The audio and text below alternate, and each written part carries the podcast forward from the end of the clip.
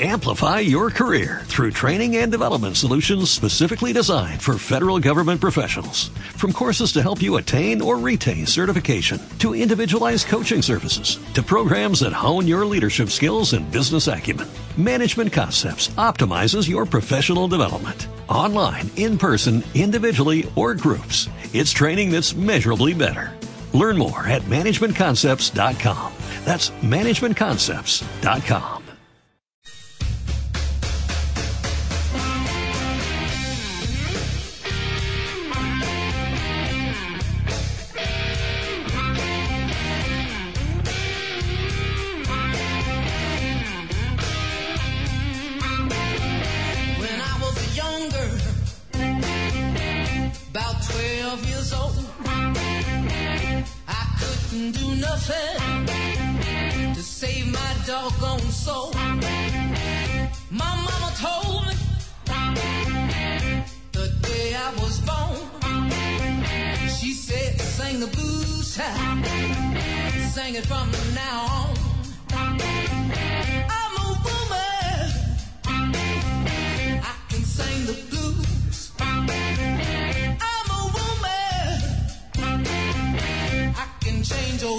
Muy buenas tardes, esto es La Pregunta Sin Fin. Dos minutos pasaron de las 13 horas, día nublado, un poco lluvioso en Buenos Aires, 21 grados de temperatura y 21 grados de sensación térmica. Lleven paraguas por las dudas, lleven algo de abrigo si están por salir a la calle. Bueno, muchas cosas pasaron antes del fin de semana y siguen sucediendo en la Argentina y en el mundo. Antes de ir a esos temas, les cuento las vías de comunicación para los oyentes. El WhatsApp 11 21 87 1067 y por Twitter F, arroba FM o arroba Vázquez Luciana, de corta Z las dos veces. Pasó, por ejemplo, el discurso presidencial del viernes a la tarde, ya pasada las, este, las 19 horas, aunque había sido prometido para esa hora. Como llaman muchos colegas, la hora Alberto Fernández. No siempre es la hora que todos esperamos, la hora que el presidente dice para escuchar sus palabras. En este caso, un anuncio muy esperado, pero eh, una decepción ante la poca precisión de las palabras presidenciales en relación a las medidas antiinflacionarias. Se aclararon durante el fin de semana, siempre dentro de la matriz conceptual del kirchnerismo, retenciones, control de precios. Esos son los esquemas de un fenómeno que eh, la economía ya ha estudiado mm, en profundidad, cuenta con experiencias históricas, es sobre todo monetario, pero ninguna de las medidas que se anunciaron durante el fin de semana y que se están poniendo en marcha son de, de corte monetario para frenar la inflación. De manera que ese frente preocupa realmente.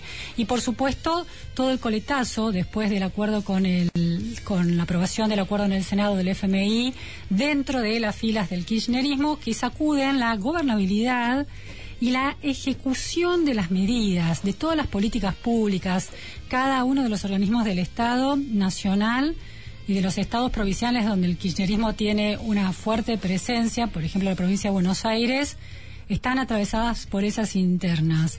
La gobernabilidad en el sentido no de que se ponga en riesgo la continuidad de gobierno, eso ha quedado lejos en la historia argentina, pero sí la gobernabilidad en el sentido de poder implementar las políticas públicas que se necesitan para resolver los problemas urgentes de la Argentina, que no son las internas de las agrupaciones o de las coaliciones eh, políticas que dominan el escenario local, sino son los niveles de pobreza, la caída del salario real, problemas de estancamiento educativo gravísimo agravados con, con la pandemia.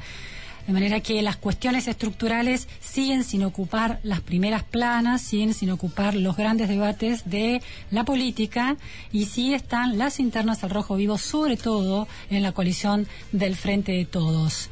De ese tema vamos a hablar con uno de los consultores más precisos de la Argentina que tuvo el puede uno puede rastrear los problemas que tienen las consultoras hoy en día en la Argentina. Hay una que en 2019, por ejemplo, acertó con precisión casi milimétrica que el, el Cambiemos no iba a ganar las pasos. lo cual tomó por sorpresa muchas otras consultoras. Una de ellas, entonces, es eh, la consultora de Gustavo Córdoba y Asociados, con quien vamos a hablar ahora, director de Subán Córdoba y Asociados. Eh, muy buenas tardes, Gustavo. ¿Estás allí? Sí, Luciano, un gusto estar contigo. Gustavo, quiero primero invitarte a escuchar las palabras de Juliana Di Tulio, diputada nacional por la provincia de Buenos Aires del Frente de Todos, eh, senadora nacional, que votó en contra del, del acuerdo del FMI, es una de las senadoras más cercanas a Cristina Kirchner, y tuvo estas palabras en relación al presidente Alberto Fernández y su firmeza o no para encarar el plan antiinflacionario. ¿Le escuchamos? A mí el presidente para enderezar este barco me tiene eh, al lado, ¿no? Espalda con espalda y tiene, nos tiene a todos, o sea, todas, eh, espalda con espalda para y los ministros que tienen que tomar las decisiones y además llevar adelante estas políticas, ¿no? Hay que ser firmes, ¿no? Porque no se puede ser... Eh, el gobierno no es el poder real.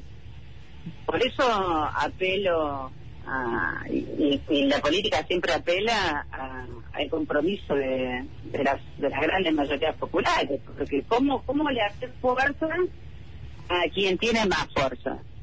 Bueno, en principio poniéndote firme, ¿no? Eso lo hace obviamente quien conduce los destinos de, de la patria, que es el presidente de la República. Y atrás tenemos que estar todos y todas, ¿no?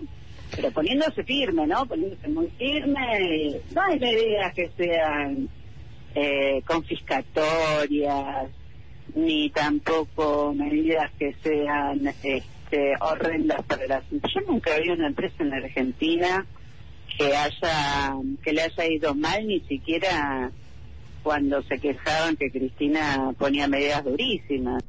Bueno, allí el contraste entre las medidas durísimas que recuerda la senadora Di Tulio y bueno, la apelación a una mayor firmeza y a su acompañamiento a una mayor firmeza, si está esa apelación, es que de alguna manera no está presente la firmeza en las medidas del gobierno. Gustavo, eh, ustedes realizaron una encuesta nacional muy interesante acerca de la imagen del presidente Alberto Fernández, de su gestión, de la intención de votos de los argentinos hoy. Mm, ¿Cuál es, eh, en relación a la figura presidencial, que, bueno, una senadora de frente de todos eh, percibe cierta, cierta falta de firmeza, por eso la reclama o la subraya, cuál es eh, la percepción que tienen los argentinos en relación al presidente en este momento y a la gestión presidencial? No, el, el, el contexto es muy poco favorable, ¿no? yo te diría que más que ver la intención de voto, más que ver las imágenes de las principales dirigencias, tenemos que tratar de entender un poquito las expectativas de la sociedad y en qué grado han sido cumplidas, ¿no? Por parte de los gobiernos y por parte sobre todo de la dirigencia política. Y ahí es donde encontramos los primeros datos. El primero tiene que ver con la fisonomía del Frente de Todos, que para mí hoy ya no es lo mismo de lo que se generó en 2019, ¿no? Claramente las tensiones internas han llevado al frente de todos a hablarle exclusivamente a su público interno, perdiendo, digamos, a un gran sector de votantes moderados que han migrado a otras posiciones. ¿no? Entonces, primer dato de la realidad, el frente de todos se ha achicado en términos de volumen electoral. En segundo, gran parte de esa migración electoral que sufrió el frente de todos han sido jóvenes, ¿no? Que uno, por ejemplo, antes, en el 2019 o previo al 2019, uno veía las gráficas de voto por edad y uno concluía que había una correlación entre ser joven y votar al frente de todos y ser mayor de 45 o 50 años y votar Juntos por el Cambio o Cambiemos. ¿no? Pero Gustavo, mi, pregunta iba eh, en, principio al tema de la imagen, porque el achicamiento tiene que ver con la aprobación o no de la gestión actual de Alberto Fernández. Entonces, eh, dentro del Frente de Todos, ¿cuál es la imagen que tiene el presidente? ¿Cuál es el peso de imagen negativa o positiva que tiene el presidente Alberto Fernández? ¿Y cuál es esa imagen más allá del Frente de Todos a nivel nacional, sin tener en cuenta las preferencias partidarias? Déjame que te diga esto, tanto en gestión como en su imagen personal, el presidente debe estar cerca del 67% de rechazo de imagen negativa. Digo, muy, realmente muy alto. Comparable incluso con, nosotros hacemos una preguntita de si el país va en la dirección correcta o en la dirección incorrecta, y la verdad es que ahí nos da que solamente un 21% dice que va en la dirección correcta, ¿no? El país. Esa es la dimensión del malestar, para decirlo de alguna manera, ¿no? Ahora, tiene mucho que ver eh, este, este contexto porque de alguna manera uno podría llegar a pensar que los gobiernos en general mm, aprenden. Y la verdad es que estamos viendo en la Argentina un fenómeno muy, muy raro, equivalente a lo que pasa en la región, donde se dan alternancias democráticas, ¿no?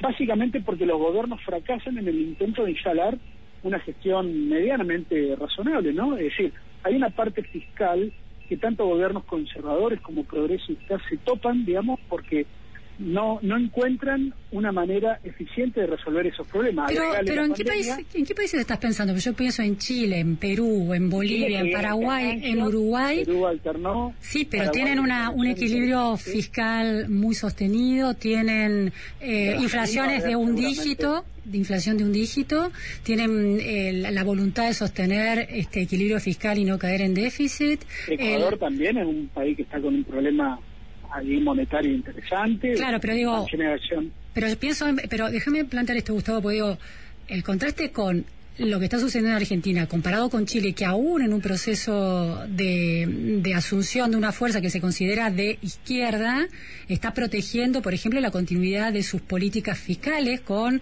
el nombramiento del presidente del Banco Central en el Ministerio de Economía. Países como, Chi- como Perú, que tienen una inestabilidad política enorme, también si tienen hace 16 años al mismo presidente del Banco Central y su inflación es de un dígito. Entonces, eh, eh, la comparación de- del destino del kirchnerismo en la Argentina, que cuya estoy viendo tus gráficos, Alberto Fernández, con, con una caída, la imagen negativa está creciendo sistemáticamente y su imagen... Claramente. Claro, entonces digo, no pareciera, eh, y los problemas económicos que tiene, con niveles de inflación que se supone que van a ser más del 60%, no, no veo esa alineación entre lo que pasa en Argentina con los principales países vecinos y de la región. Sí, a ver, puede que cada uno tenga sus particularidades también, pero nosotros, fíjate, tenemos 10 años de no crecimiento económico. Es como que en general el argentino tenía una expectativa de un resultado económico de varios gobiernos que no se han, no se han resuelto favorablemente para el lado de la sociedad.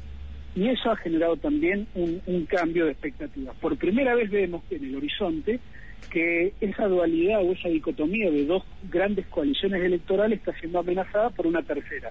Y te diría que básicamente por el malestar económico. En la Argentina, ley hoy tiene un perfil muy importante, innegable por otro lado, de crecimiento electoral, que de alguna manera estaría amenazando, porque, a ver, la presencia de ley no pasa desapercibida porque si analizamos a la política argentina, Luciana, en términos de segunda vuelta, eh, los votantes de Milei yo no los veo que vayan a votar una posición cercana a la del Frente de Todos. Sí lo veo a, a votar una posición más cercana junto con un cambio. Pongámosle números, este, en, la, en la encuesta ustedes hacen intención de voto, si hoy hubiera elecciones, ¿a quién votarían los argentinos? ¿Cuántos votantes, qué porcentaje eh, se llevaría el Frente de Todos? El Frente de Todos está en el orden del 27-28%, Juntos por el Cambio en torno al 37-38%. El gran mérito de esta fuerza es haber mantenido el caudal electoral de los últimos dos años, ¿no? Claro. Lo que sacó para presidente Macri y lo que sacó en la legislativa pasada. Eh, y e, e irrumpe el, el Partido Libertario, con mi ley a la cabeza, con cerca de 18 20, pu- 20 puntos. Lo cual, Luciana, déjame decirte, es un fenómeno que viene en crecimiento. Habrá que evaluar hasta qué punto este, este crecimiento de ese espacio y de ese dirigente eh, se da, ¿no? Porque pensando, por ejemplo, vos hablabas de Chile recién. Recordarás que hubo un candidato en Chile que salió tercero, que también tenía posiciones medias libertarias, que pensábamos que iba a tener una incidencia mayor en el desenlace electoral de la segunda vuelta y finalmente no ocurrió nada de eso. Eh, habrá que ver si Milei llega a esa segunda vuelta con, con fuerza o termina integrándose a alguna de las coaliciones. Ahora, eh, Milei eh, ju- había jugado en Ciudad de Buenos Aires muy clara- claramente y en algún otro distrito en la elección de medio término del año pasado, de noviembre. Milei sí, solamente eh, tenía candidatos en varios lugares del país, pero como eran candidatos muy desconocidos, él ho- hoy está obteniendo en el interior del país un volumen mucho más importante que el que tiene o que había conseguido en Capital Federal. Claro, 17%, ¿no? Había llegado en la, en, en la elección general, había llegado el 17% en noviembre, ¿me equivoco? Así es. Nosotros, si bien no lo publicamos, en intención de voto en los distintos escenarios, mi ley no baja del 21-22%. Ajá. Ahora, el, eh, en, una cosa es decir hoy la intención de votos y otra cosa es la posibilidad real de votar llegado el año que viene, cuando sea el momento de las pasos y de la elección general para presidente. ¿Crees que los votantes de mi ley, eh, así como era un voto casi testimonial en algún momento el voto en favor de Elisa Carrió, el voto mi ley después a la hora de tomar una decisión presidencial por las mayores chances de la oposición, en este momento Juntos por el Cambio, puede migrar buena parte de esos votantes hacia Juntos por el Cambio? Y mira, es la intención de Juntos por el Cambio. Si uno ve la, la discursividad de Patricia Bullrich, de Miguel Ángel Piqueto, la discursividad, por ejemplo, de López Murci, uno puede concluir que realmente hay un nivel de preocupación alto o altísimo en esa coalición por el grado de influencia que tiene el votante de Milei, ¿no? Pensemos, por ejemplo, que Milei un día le pega al radicalismo y otro día le pega a Horacio Rodríguez Larreta. Es muy, muy eh, impactante eso. Eh, y puede llegar a tener algún tipo de influencia, digamos, en el armado incluso de la estrategia electoral del 2023. Así que sí, claramente. Lo de Milei es un tema que está en evolución, está en proceso, eh, y difícilmente podamos hoy extraer alguna conclusión que sea determinante. Lo que se está viendo es que está llevando muchísima preocupación. Ahora, pensar en términos de segunda vuelta implica también entender que si Juntos por el Cambio eh, mantiene su volumen actual electoral, en una eventual segunda vuelta es altamente probable que, que tenga las chances de gobernar nuevamente la Argentina. Eh, mm, Gustavo, de, la, de las figuras de la oposición, eh, el liderazgo de eh, Horacio Rodríguez Larreta en términos de imagen pública sigue siendo la figura con, con mayor este, imagen pública, 52% según veo en tu, en tu trabajo, en tu encuesta. ¿Eso ya eh, lo coloca con una posición de fuerza importante dentro de Juntos por el Cambio, comparado, por ejemplo, con Mauricio Macri, que tiene 41 puntos de, de imagen eh, positiva, o de Morales, que tiene 31? No, no, no, no es determinante la imagen, déjame decirte, Luciana. Es un indicio, es apenas un dato entre varios que el votante toma en cuenta, pero de ninguna manera uno puede decir que porque un dirigente tiene una imagen va a ganar la elección. Yo creo que hoy, en Juntos por el Cambio, hay un lote de dirigentes que podrían ganar tranquilamente si fuesen los candidatos. Por ejemplo, Macri podría ganar la elección, Larreta podría ganar la elección, Patricia Bullrich podría ganar la elección, sumemos eh, después en un peldaño más de más abajo a si querés Miguel Ángel Pichetto, algún radical como decís vos Morales, eh, Cornejo, el mendocino. Los radicales tienen mucha expectativa para, para una eventual eh, vuelta a la gestión de la coalición Juntos por el Cambio, Manes, Morales, eh, Cornejo. Eh, ¿Vos no estás viendo esa chance eh, como tan posible comparado con los candidatos de PRO? Mira, esto que te voy a contar es de baja probabilidad, pero forma parte del análisis de los escenarios de corto y mediano plazo, ¿no? Así como en España, vos sabés que la- las dos grandes coaliciones, el Partido Popular y el PSOE, se dividieron y generaron otras alternativas partidarias. En la Argentina, los- las grandes coaliciones hoy, el, Frente de Todo y Juntos por el Cambio, no están exentas de sufrir algún desmembramiento, ¿no? No es para nada ilógico pensar que el kirchnerismo, la cámpora, pueda ir hacia un lado y el peronismo, por ejemplo, los gobernadores, la CGT hacia otro, y en Juntos por el Cambio, justamente la presencia de Milei puede ser lo que termine siendo un factor de ruptura, porque Milei, eh, digamos, no habla bien de- del radicalismo, que yo creo que hoy tiene un volumen político mucho más importante que el que tuvo al momento de acordar, por ejemplo, con Macri en el 2015. Entonces sí creo que puede haber en Juntos por el Cambio una tensión de los moderados versus el a la dura, digamos, de alguna manera, de, de Juntos por el Cambio, ¿no? Y ahora, eh, Gustavo, el hecho de que, bueno, la- el, el presidente Alberto Fernández con una imagen positiva, eh, negativa del 65% y la vicepresidenta con una imagen negativa del 35%, ¿habla de una reconfiguración profunda del kirchnerismo y eventualmente del peronismo? ¿O, ha- o has visto eh, fuerzas políticas con sus líderes políticos en estos niveles de imagen eh, sostenida, imagen negativa creciente y sostenida cada vez más alta que pueden recuperarse? Sí, sí, hemos visto. Además, déjame decirte, tener imagen negativa no es un problema al momento electoral. ¿Por qué? Porque si vos te enfrentás a alguien que tiene peor imagen que la tuya, posiblemente te salga bien. El, la aventura electoral. Hasta ahora no habría alguien que tenga peor imagen que el presidente y la vicepresidenta. Macri tenía mala imagen o tenía diferencial negativo cuando fue electo presidente. Sí. Cristina Fernández de Kirchner fue electa vicepresidenta con diferencial negativo. De la. Sota fue gobernador en Córdoba contra Mestre hace unos cuantos años atrás con un diferencial negativo muy grande. Cuando decís diferencial negativo era que era más negativo que su contrincante político en la, en la elección. Totalmente, así es, así es. Depende más del contexto que del nivel de imagen personal negativa o positiva que tenga el dirigente. A eso me refiero, ¿no? Entonces, yo, por ejemplo, hoy a Macri, eh, de ninguna manera podemos descartar que sea alguien con un potencial electoral diferente al de la reta, por Ajá. ejemplo. A ver, vos imaginate un votante núcleo duro de Milei en una eventual segunda vuelta. ¿Le da lo mismo que sea la reta o Macri el candidato de Juntos por el Cambio? Claro, pareciera que no, ¿no? Claro. En principio no, pero bueno, esas son las, las cuestiones que se están discutiendo ahora, que se están viendo ahora, ¿no? Digo, por eso ver las tensiones de las coaliciones electorales en la Argentina en este momento es muy interesante, muy atractivo, porque algo está pasando ahí y evidentemente no sé si va a quedar todo como. Claro, lo más significativo es, por un lado, esta, este cimbronazo, tsunami que atraviesa el frente de todos, que eh, no se sabe si llega a una ruptura. Y por otro lado, hay tres fenómenos interesantes. Esto que vos señalabas, la capacidad de Juntos por el Cambio de conservar su base electoral y eso es una plataforma de despegue importante y bueno la consolidación de los liberales que habían sido casi un partido porteño empiezan a tener una mayor llegada nacional Sí, totalmente. Además, déjame decírtelo en estos términos. Eh, el 2023 está realmente muy lejano. Aún el gobierno creo que tiene algo de chance de recuperarse si de alguna manera controla la inflación y este acuerdo con el Fondo Monetario le permite dar algún margen de previsibilidad a la economía argentina. Ujú. Digo, no descartemos que el gobierno incluso pueda tener una mejora relativa, porque tener un piso electoral de 30 puntos hoy para una primera vuelta no está nada mal. Habrá que ver cómo trabaja para agrandar el techo electoral que hoy está muy cerca de su piso. ¿no?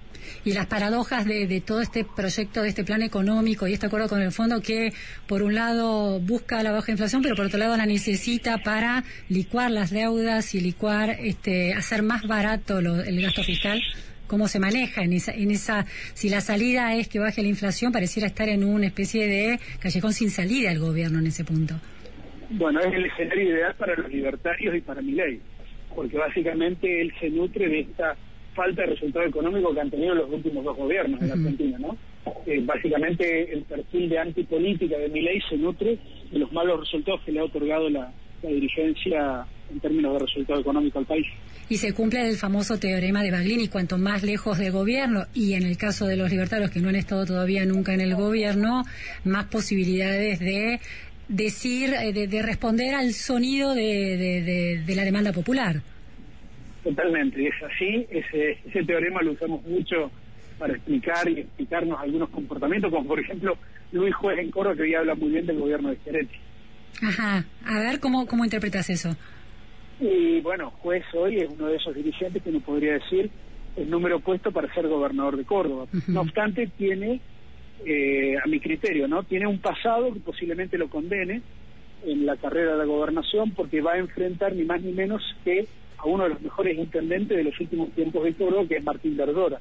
Entonces, su pasado como intendente es tan malo, Luciana, que posiblemente sea Claro. el impedimento por el cual Luis Juez pierda la elección. Por eso está elogiando a Schiaretti, para tratar o tratar de ver si puede atraer algo de la base electoral del peronismo de Córdoba. Y una última pregunta, Gustavo. Eh, el Córdoba, que es una provincia clave para que eh, gane una eventual eh, presidencia Juntos por el Cambio, ¿no? Ha votado en favor de, de Juntos por el Cambio, de Cambiemos del presidente Macri con muchísima eh, em, voluntad, digamos, de, de llevar esos votos ahí. ¿Se sostiene eso todavía en Córdoba? No solamente se sostiene, yo preveo un escenario electoral en la provincia de Buenos Aires muy parejo, por lo tanto, el voto de Córdoba puede ser realmente determinante para la elección del próximo presidente. Bien, bien. Muchísimas gracias, Gustavo Córdoba, por este análisis basado en encuestas de cómo los argentinos están percibiendo a las figuras claves del oficialismo y la oposición y a quién votarían si tuvieran que votar hoy. Gracias. No, agradecido, Luciano, que estés bien. La pregunta sin fin.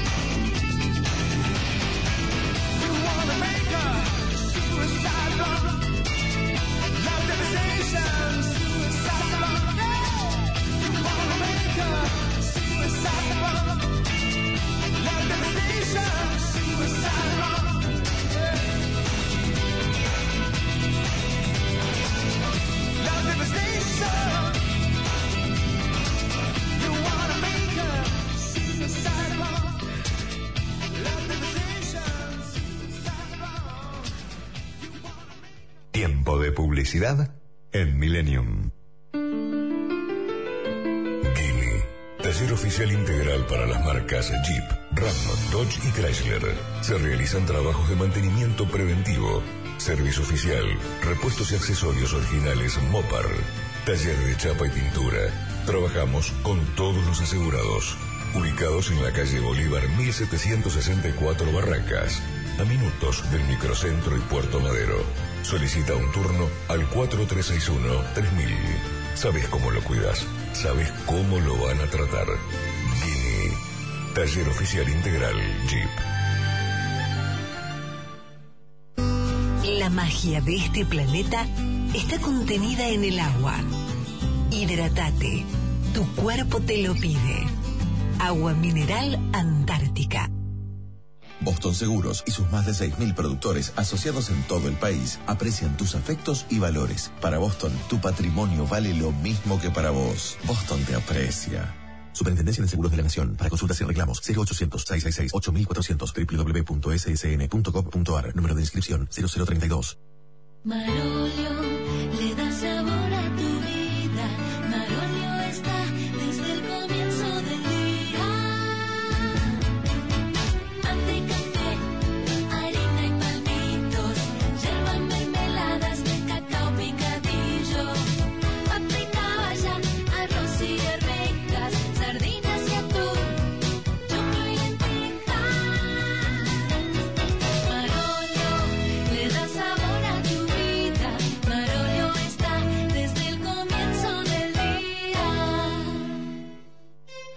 Y las guardias de seguridad del Banco Nación, que siempre les dijimos no usen sus celulares, ahora queremos que los usen.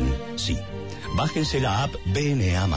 No hagan filas en el banco, hagan transferencias desde el sillón, carguen la sube desde el celular y vayan a visitar a la tía. Pónganse alias graciosos. Con la app BNA tenés todo el banco en tu celular.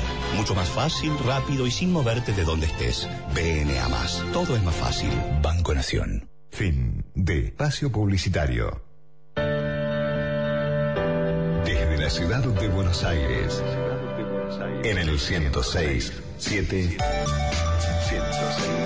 7. Transmite Milenio. Entre la realidad y el deseo. La pregunta sin fin. Luciana Vázquez te acompaña en las tardes de Milenio.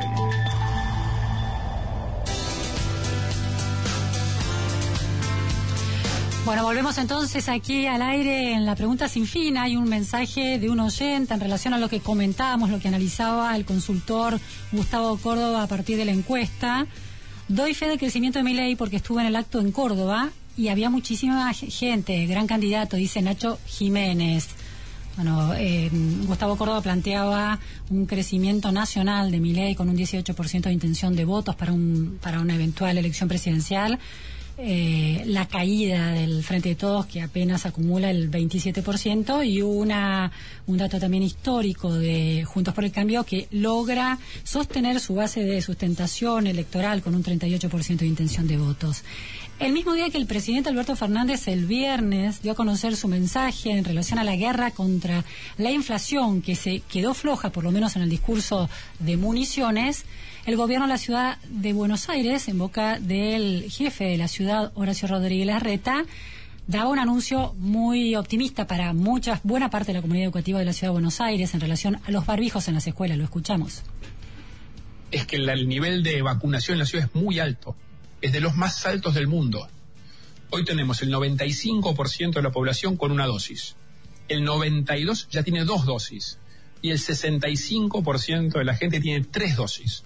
Ahora, cuando lo miramos específicamente en la comunidad educativa, todos los docentes que se inscribieron se vacunaron. El 81,6% tiene las tres dosis y el resto ya tiene dos. Salvo un pequeño porcentaje que tiene una a quienes les invitamos, les insistimos en la importancia de completar el esquema de vacunación cuando les corresponda. La suma de estos datos, de la baja de los contagios, del aumento de la vacunación, nos permite dar un paso más en esta línea de volver de forma cuidada y progresiva a la normalidad. Entonces, el próximo lunes, o sea, dentro de tres días, el, el barbijo deja de ser obligatorio en las escuelas, tanto para los chicos de primaria como para la secundaria, para todos los chicos de las escuelas públicas y privadas de la ciudad. Esto va a ayudar a que los chicos que tengan necesidad de dejar el barbijo recuperen dinámicas que conocían en las aulas, que puedan volver a sentirse cómodos en las escuelas, recuperando mayor normalidad en el vínculo con sus compañeros. Todo eso es muy importante para su bienestar integral, sobre todo para su bienestar emocional.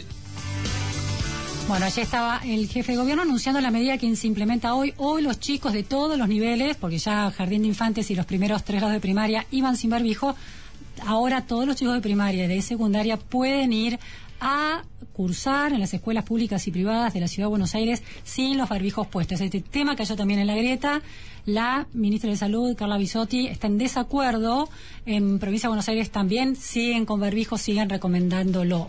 Mendoza, en manos del radicalismo, y Ciudad de Buenos Aires eh, quitaron el barbijo. Eh, así que bueno, veremos cómo evoluciona esta situación, pero es la recomendación de también epidemiólogos en todo el mundo, en la relación costo-beneficio con la vacuna y una inmunidad ya bastante desarrollada en muchos países. El beneficio para los chicos de primaria, secundaria y nivel inicial de no usar barbijo también es importante en distintos aspectos. Lo vamos a ir tratando este tema. Pasamos ahora a otra cuestión, que es Ucrania, que sigue ahí en el sacudiendo las economías globales, la sensibilidad global, la vida de los ucranianos expuestos a cada vez más eh, situaciones de violencia, cada vez más eh, varias eh, variaciones, tipologías de violencia. El presidente ucraniano Zelensky lanzó un nuevo video de esa capacidad increíble que tiene de comunicar y de intentar conmover y llamar la atención sobre eh, al, al mundo, sobre lo que está sucediendo en Ucrania. Escuchamos, voy a ir traduciéndolo en español. Está traducido al inglés. El video les cuento un poco las imágenes que muestran. Primero lo muestran a Zelensky rodeado de sus colaboradores en ropa de fajina. Muestra imágenes terribles que están viviendo los ucranianos y cierra con una imagen optimista de una Ucrania de vida, de chicos corriendo por las plazas, de ciudades hermosas. Escuchamos esto y voy leyendo las palabras. Era. Es el pasado del verbo ser. Es una palabra simple realmente. Un elemento verbal que usamos en nuestras conversaciones en la vida cotidiana. Pero no es tan simple para nosotros porque ahora los ucranianos de a pie simplemente no pueden decir eras y romper en lágrimas. Esta era mi casa. Estos eran mis amigos. Este era mi perro. Este era mi auto. Este era mi trabajo. Y este era mi padre. Papá, papá, papá. Y esta era mi hija. Millones y millones de heridas frescas están sangrando con esta guerra. Maldita guerra. Rusia ha hundido a Ucrania en lágrimas y sangre y en cadáveres de niños. ¿Por qué? ¿Por qué? Pero hay una cosa que Rusia no entiende. Era es la palabra que describe su vida. Y nosotros, los ucranianos, ya sabemos qué vendrá luego. Triunfaremos. Y habrá nuevos hogares. Habrá nuevas ciudades. Nacerán nuevos sueños. Habrá una nueva historia, la sabrá, no tengan dudas. Y aquellos que hemos perdido serán recordados y cantaremos nuevamente y celebraremos otra vez. Sí, Ucrania era hermosa, pero ahora se volverá grandiosa. Grande Ucrania.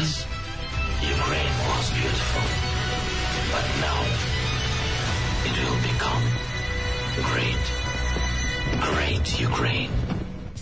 Parece casi una producción de Hollywood por el grado de sensibilidad que transmite, por la edición de las imágenes, ese contraste entre el horror y un futuro eh, promisorio y de grandeza, y eh, ese guion, ¿no? Estas palabras en inglés pronunciadas por el mismo presidente Zelensky. No le está hablando a los ucranianos, le está hablando al mundo a través del, del lenguaje más difundido, el inglés.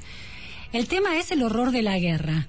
¿Qué puede hacer, qué puede hacer la comunidad internacional y particularmente qué puede hacer el sistema de justicia internacional para frenar, para ponerle coto a líderes mundiales que toman decisiones crueles o estados enteros que agreden a otros? Estamos en comunicación telefónica para tratar este tema con Fabricio Guariglia, que fue hasta el viernes el director de fiscales de la Corte Penal Internacional.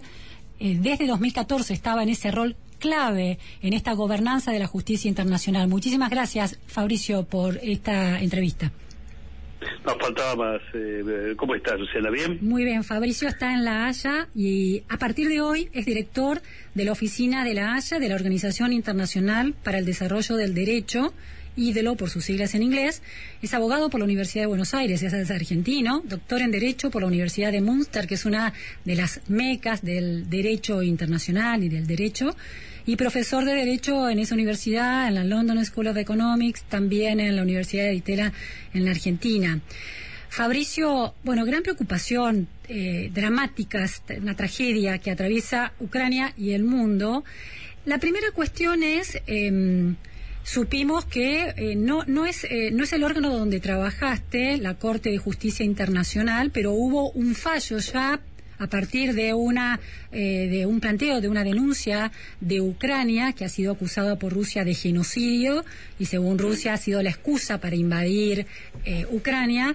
Un fallo que obligaba obliga a Putin y a Rusia a una medida cautelar de la Corte Internacional de Justicia obliga a detener todas las acciones, a no empeorarla, obliga a las partes a esto. Y esto no ha sucedido. Entonces aquí la gran pregunta es qué fuerza tiene tanto la Corte Internacional de Justicia, en este caso, como la Corte Penal Internacional, donde estuviste en, una función tan clave, para frenar cuando un conflicto de esta envergadura y con tanto daño a las personas está en marcha. Eh, mira, son, es, es el eterno talón de Aquiles de- de- del derecho internacional y de la justicia internacional, que es la la ausencia de mecanismos de ejecución coactiva que te permitan eh, asegurar el cumplimiento de las decisiones judiciales. Creo que en el caso de, eh, de la, la Corte Internacional de Justicia esto es particularmente eh, es, un tema recurrente muchas veces, pasa, le ha pasado también al Tribunal Europeo de Derechos Humanos, donde Rusia, por ejemplo, tiene una larga trayectoria de incumplir decisiones del Tribunal Europeo de Derechos Humanos. Las consecuencias frente a esto tienden a ser consecuencias más bien desde el punto de vista, si querés, más político de los otros estados partes dentro, de, por ejemplo, del tratado o los órganos de, gobierno dentro del tratado que, que rige el sistema, tomando algunas medidas sancionatorias, eh, expulsándola, por ejemplo, Rusia acababa de- acaba de ser expulsada del Consejo de Europa, eh, que es el, el- el- el organismo asociado al Tribunal Europeo de Derechos Humanos, que es parte del centro del sistema europeo de derechos humanos.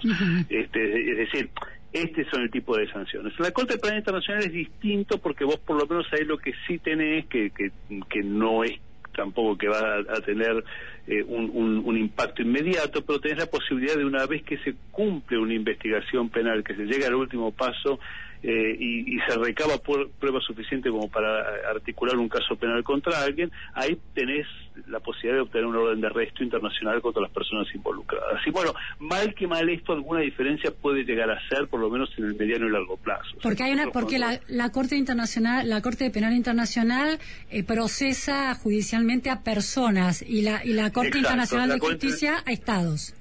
Di- dirime pleitos estados. ujú. Eh, en, en- en- en ambos casos, digamos, creo que vos lo que tenés como una cuestión que es, es una limitación también del sistema es eh, las limitaciones jurisdiccionales. Muchas veces los estados no aceptan eh, la jurisdicción contenciosa de la Corte Internacional de Justicia. Por ejemplo, Estados Unidos se retiró del sistema eh, después del fallo de Nicaragua, por ejemplo, en, en los 80. Entonces ahí también tenés una cierta limitación en donde, por ejemplo, vos fijate que eh, eh, eh, Ucrania no puede llevar a Rusia ante la Corte Internacional de Justicia por el- el- la violación del derecho internacional más flagrante, que es la violación a la prohibición del uso de la fuerza en el artículo 2 de la Carta de Naciones Unidas, sino que llega por una vía indirecta, Claro. por lo que Ucrania dice es la falsa invocación de hechos de genocidio como justificación para un conflicto armado. Y ahí activa la jurisdicción por esta vía colateral, que Rusia rechaza de, de- plano desde el comienzo, y que la Corte Internacional de Justicia, un fallo muy interesante, dice si no- nosotros podemos afirmar jurisdicción sobre esto, o sea, podemos meternos en este pleito, eh, y dicta en ese contexto las las este, las medidas cautelares que vos mencionabas. Claro, la excusa es que hubo un genocidio supuestamente ucraniano en los años 2013-2014, entonces por eso Rusia invadió. Con esa excusa que inventa o que o que postula Rusia, la, cor- eh, la Corte Internacional de Justicia encuentra una puerta para tallar también en este presente. Sí, que no falla sobre el fondo de la cuestión. O sea, la Corte no ha tomado ninguna determinación acerca de si eh, esto, est- este hecho, digamos, esta invocación de, de actos de genocidio por parte de Rusia constituye una violación a los términos de la Convención de Genocidio. Simplemente afirma su capacidad de intervenir en el asunto y dicta medidas cautelares. Medidas cautelares, como vos sabés, son provisionales, no dicen nada sobre el fondo de la cuestión, no es que le está dando la razón una parte sobre la cuestión de fondo, pero sí lo que está intentando hacer es evitar eh, que haya un daño irreparable, digamos, si este, la- el, curso de acción continúa. Eh, en- Fabricio, antes de ir a, otras cuestiones que tienen que ver con la efectividad de este sistema internacional de justicia, es ¿qué, cuáles son los crímenes que se pueden juzgar tanto en la Corte Penal Internacional como en la Corte Internacional de Justicia en relación a, a las bueno a, a las guerras? ¿Cuáles son los crímenes de guerra? ¿Es lo mismo crimen de guerra que crimen de lesa humanidad? ¿Cuáles serían estas cuestiones? A ver, vamos a dejar la Corte Internacional de Justicia de lado, porque la Corte Internacional de Justicia no, no, no, no interviene quitando genocidio, que es un caso muy específico porque tiene jurisdicción originaria para pleitos entre Estados Bien. con relación a, a la Convención de Genocidio del 48, porque en ese momento, digamos, era el- el- el- el- la única instancia internacional que existía. Eh, la Corte Internacional de Justicia interviene en cuestiones más bien de, de, si querés, de, de- de pleitos entre Estados por violación de alguna norma o principio de derecho internacional, eh, pero en general no de derecho internacional penal. Ah, digamos, bien, pues ¿no? algo Este, comercial, por ejemplo. O, o temas de límites, Bien. acordate, nosotros tuvimos un pleito con Uruguay por el tema de las pasteras, Sí. en- en- en- y- es decir, eh, o, por- o por temas de, digamos, de, de tratados bilaterales, o, o podría ser también por el tema de eh, uso de la fuerza ilegítimo, digamos, esto podría haber sido, pero en ese caso las partes tienen que haberse sometido a la jurisdicción contenciosa o haber aceptado la jurisdicción contenciosa de eh, la Corte Internacional de Justicia. Claro, y Ucrania y contexto- Rusia no están, no aceptaron eso. eh, creo que Rusia se había retirado hace rato, pero no soy experto en Corte Internacional de Justicia. Me Bien. parece que en ese sentido, precisamente, Ucrania tiene que entrar por el lado de la Comisión de Genocidio porque el lado de la, la, la violación del artículo 2 de la Carta de Naciones Unidas no estaba, no Bien. estaba habilitado. Pero para eso tendrías que preguntarle a algún eh, experto de derecho internacional público general, como, claro. como Fabián Salvioli así. Vamos entonces a los temas de crímenes de guerra, los que tienen que ver con el derecho penal. Vos sabés lo que tenés, lo que ahí tenés, digamos, yo creo que en, en este contexto lo que se está invocando y lo que se está discutiendo son, son dos grandes, son dos grandes familias de crímenes o dos grandes crímenes. Por un lado tenés el tema del crimen de agresión. El crimen de agresión es un crimen que estaba en Nuremberg, que en realidad es el crimen primordial que se, se persigue penalmente en Nuremberg. Eh, está en el estatuto de la Corte Penal Internacional, entra a último minuto porque había bastante resistencia por parte de eh, varios estados, de los estados, de los estados más centrales, si querés, de, de, este, de- de incluirlo, finalmente se incluye y se logra finalmente articular una definición del crimen de agresión años más tarde. El problema que tenés ahí con el crimen de agresión, en el contexto de la Corte Penal Internacional, es que el régimen jurisdiccional es muy limitado. Es decir, en oposición, en contraposición con lo que es el régimen normal de jurisdicción de la Corte, en el contexto del crimen de agresión, las dos partes del conflicto tienen que ser haber aceptado la jurisdicción de la Corte sobre el crimen de agresión. Es decir, tienen que haber Eh, formalizado a través de una firma la aceptación una- de la existencia de un protocolo, de... de un protocolo Claro. adicional, las Claro. dos tienen que haber dicho, yo acepto la ya acepté la, corte, la jurisdicción de la Corte para crímenes Claro. de guerra crímenes de humanidad, pero para crimen de agresión hago esta eh, hago este eh, esta esta, eh, esta aprobación suplementaria. Crímenes de agresión Esto, es, claro, es, es iniciar una guerra eh, sin ninguna justificación contra sin, un sin- país. sin ninguna justificación bajo el derecho internacional, que son muy limitadas, digamos, ¿no? Legítima defensa, ataque inminente, de ataque inminente, es decir, Sí. son son casos en los cuales realmente son, son muy escasos y obviamente ninguno de ellos se aplica En el caso- a la situación en la que, en la que estaba en la que estaba Rusia en el momento del ataque en Ucrania.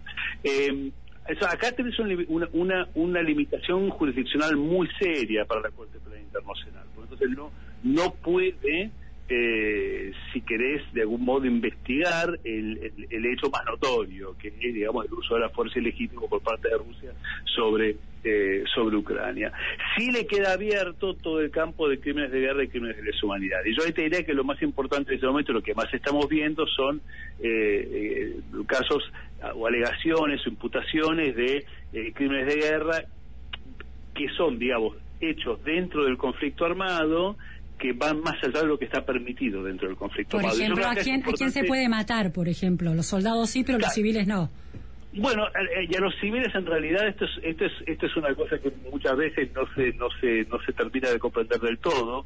Eh, no, eh, digamos, no se puede atacar primordialmente civiles, no se pueden atacar objetivos civiles, pero causar daño colateral a civiles que quede comprendido dentro de lo que se llama el principio de, propor- de proporcionalidad sí está permitido. Entiendo, sí, sí. Es decir, si vos tenés un, un objetivo militar lícito, como puede ser una barraca militar donde tenés ¿no? 300 soldados que están durmiendo, en el contexto de un, de, de un conflicto armado este, entre estados, y vos tenés en las zonas este, colindantes con esa barraca militar eh, civiles que también viven en esa zona, eh, bueno, ahí hay una, y, y vos como resultado de tu ataque también causados una serie de bajas civiles, ahí la pregunta es si ese daño civil colateral fue proporcional o no. Eh, y esto es un y esto es un cálculo muy complejo. Por eso te digo que también hay un tema con este tipo de casos eh, que se llaman casos de conducta de hostilidades hay un desafío para la justicia penal internacional. O sea eh, por ejemplo la experiencia del tribunal para la ex Yugoslavia que es particularmente relevante pues también un tribunal que intervino en el contexto de un conflicto armado este internacional y no internacional al mismo tiempo. Había de los dos de los dos Sí. fenómenos pero digamos, es una experiencia que tiene luces y sombras. Hubo Ahora, casos en donde sí. lograron condenas muy efectivas, como el caso Galich por el sitio de Sarajevo, o el caso Strugar por el, por el bombardeo de Dubrovnik, y hubo otros casos en los cuales hubo fracasos muy notorios, ¿no? Ujú. Este, son, son casos muchas veces complejos, eh, determinar, digamos, si una cierta acción militar es una acción militar que... Bueno, pero digo, el teatro, por ejemplo, lo que vemos en el, el- el geriátrico o la escuela que fue directamente eh, eh, apuntada por un cañón y mató a 50 ancianos, o el caso del teatro de Mariupol, donde había niños y no había soldados y se afectó directamente, se lo apuntó directamente, eso parecerían ser Hay- yo creo que ahí cuando vos tenés una situación, acá el tema es vos tenés dos, dos normas, dos tipos de ataques prohibidos, que son particularmente relevantes en este caso. Uno es el ataque intencional contra un objetivo civil. Claro. Pero claro, el, el ataque intencional ante un objetivo civil eh, reclama que el autor tenga efectivamente la intención de atacar un objetivo civil. Entonces ahí muchas veces lo que tenés en los ca- casos de conflicto armados es que llega información imperfecta al- al- a, a un- a un- a uno de los bandos, la inteligencia militar que obtuviste es defectuosa, las coordenadas que te dieron son, son erradas. No, la intencionalidad está, es lo El difícil de caso- probar. Claro, el caso, el, el caso de error dentro de un conflicto armado existe. Claro. Entonces ahí también cuando el, ¿qué es lo, ¿En qué se traduce esto? Que la carga de la prueba para, la fiscal de la- para el fiscal de la Corte Penal Internacional es que tiene que demostrar que hubo efectivamente intencionalidad por parte del autor de que el autor sabía que estaba dirigiéndose a un conflicto armado y básicamente o fue indiferente Sí, a, sí, esa, a ese a ese hecho o, o, ese el- la consecuencia de ello. Fabricio, tengo... Junto a esto, sí. junto a esto, perdóname, perdóname un segundito. Junto a esto te entra la segunda prohibición importante, y esta que yo creo que es particularmente importante en el contexto de este conflicto armado, que es la prohibición de un ataque indiscriminado. Es es decir, un ataque, un ataque hecho a tontas y a locas sin ningún esfuerzo previo de distinguir objetivos civiles de objetivos militares. Que es lo que estaría sucediendo en algunas ciudades como Mariupol, por ejemplo. Cuando vos tenés, por ejemplo, ciertas situaciones donde da la impresión de que se está utilizando armas indiscriminadas como bombas de racimos Claro. o ataques frazadas, digamos, ¿no? Este, eh, en donde básicamente se bombardea a mansalva sin ningún tipo de esfuerzo, ni utilizar de armas de precisión, ni de distinguir objetivos civiles de objetivos militares, entonces ahí estás dentro de lo que se llama la- el ataque indiscriminado. Fabricio, bueno, ahí, sí. ahí puede haber una- un ámbito interesante para explorar, ¿no? Eh, una cuestión central, que es que la Corte Penal Internacional está tallando ahora, aunque Rusia no es un, es un Estado que reconozca la jurisdicción de la Corte Penal Internacional, eh, el fiscal Karim Khan, a partir del pedido de 39 países, los países europeos en general, además de Canadá y Australia, y de América Latina solo Colombia y Costa Rica, ha decidido eh, iniciar investigaciones en relación a lo que está sucediendo en Ucrania. Mm, Es muy llamativa la ausencia de Estados Unidos en este grupo de países mm, que solicitan esto. ¿Cuál es la relación de Estados Unidos con la Corte Penal Internacional?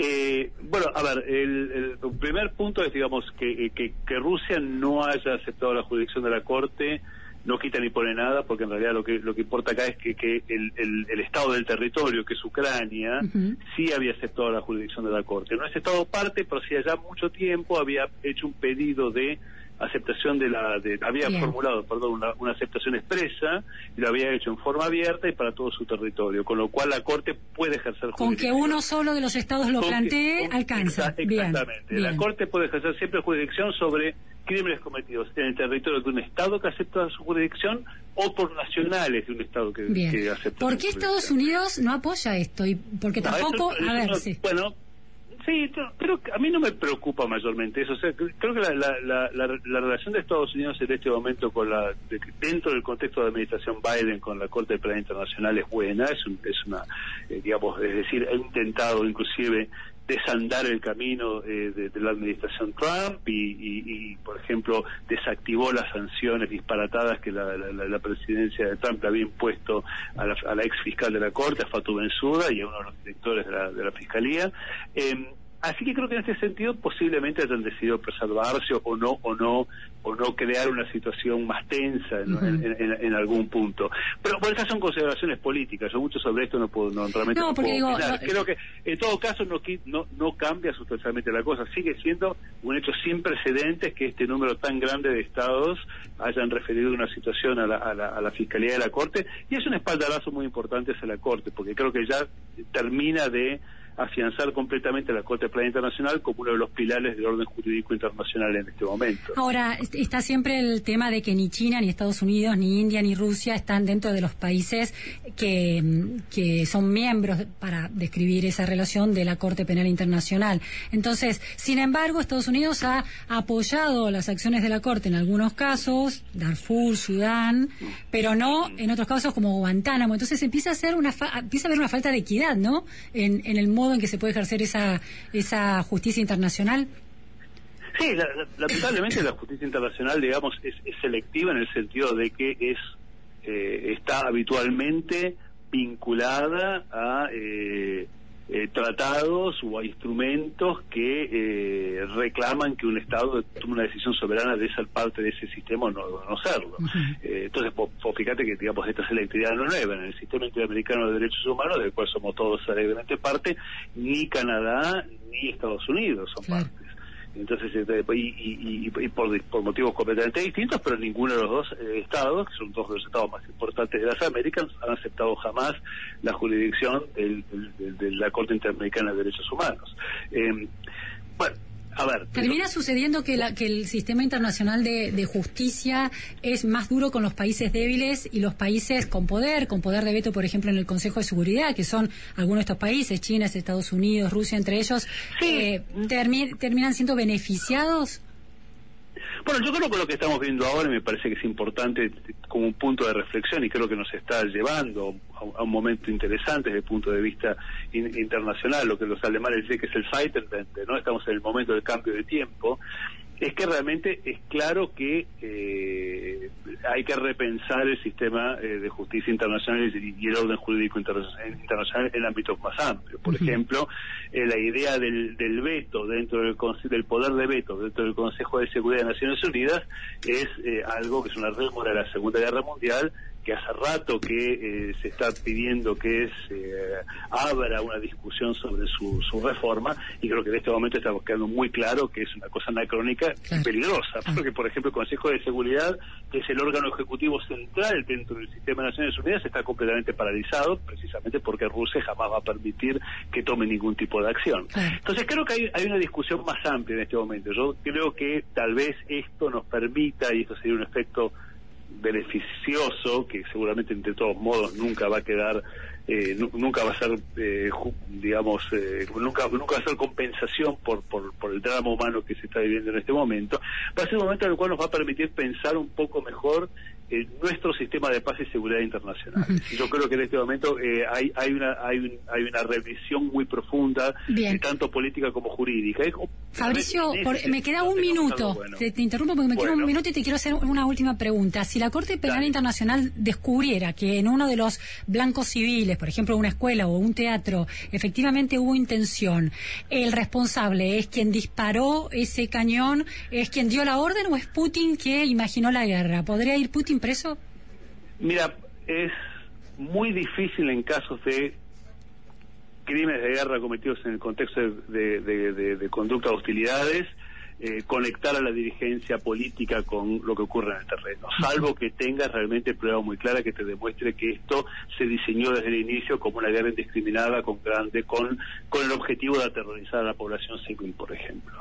Eso es difícil de conseguir salvo que tengas realmente prueba desde adentro, ¿no? Testigos ins- de- de- desde adentro, que tengas este, intercepciones de comunicaciones, que tengas cosas que son son difíciles de conseguir en este contexto. Yo creo que el, el fiscal Khan va a tener la ventaja de que va a tener una comunidad internacional muy eh, interesada en cooperar con la investigación y tal vez acceda a material probatorio que normalmente está fuera de los alcances de la, de la Corte. Pero Bien. no es tan simple, este es, un, este es un desafío más grande. Yo creo que muchas veces estos casos quedan reducidos al comandante que estaba en el terreno, al que manejaba el, el batallón o al que tendría que haber supervisado las tropas. Bien, será entonces una advertencia para los oficiales rusos de que esto puede pasar. Muchísimas gracias, Fabricio Guarilla, por este análisis, esta precisión en torno, bueno, al sistema de justicia internacional, las inequidades que produce y el impacto que puede tener para frenar la guerra en Ucrania. Muchas gracias. Muchas gracias, Luciana. Hasta luego. Bueno, hemos llegado al final de la pregunta sin fin por FM Millennium en este lunes lluvioso. Los esperamos mañana de vuelta. Muchas gracias. Ah, les cuento antes de que se vayan quiénes hacemos este programa. Bueno, además de, de- de mi persona, en la operación técnica Alejandra Lescarboura y en la producción Laura Castellano. Gracias, hasta mañana. De lunes a viernes, de 13 a 14, Luciana Vázquez hace la pregunta sin fin. Amplify your career through training and development solutions specifically designed for federal government professionals. From courses to help you attain or retain certification, to individualized coaching services, to programs that hone your leadership skills and business acumen, Management Concepts optimizes your professional development. Online, in person, individually, or groups, it's training that's measurably better. Learn more at managementconcepts.com. That's managementconcepts.com.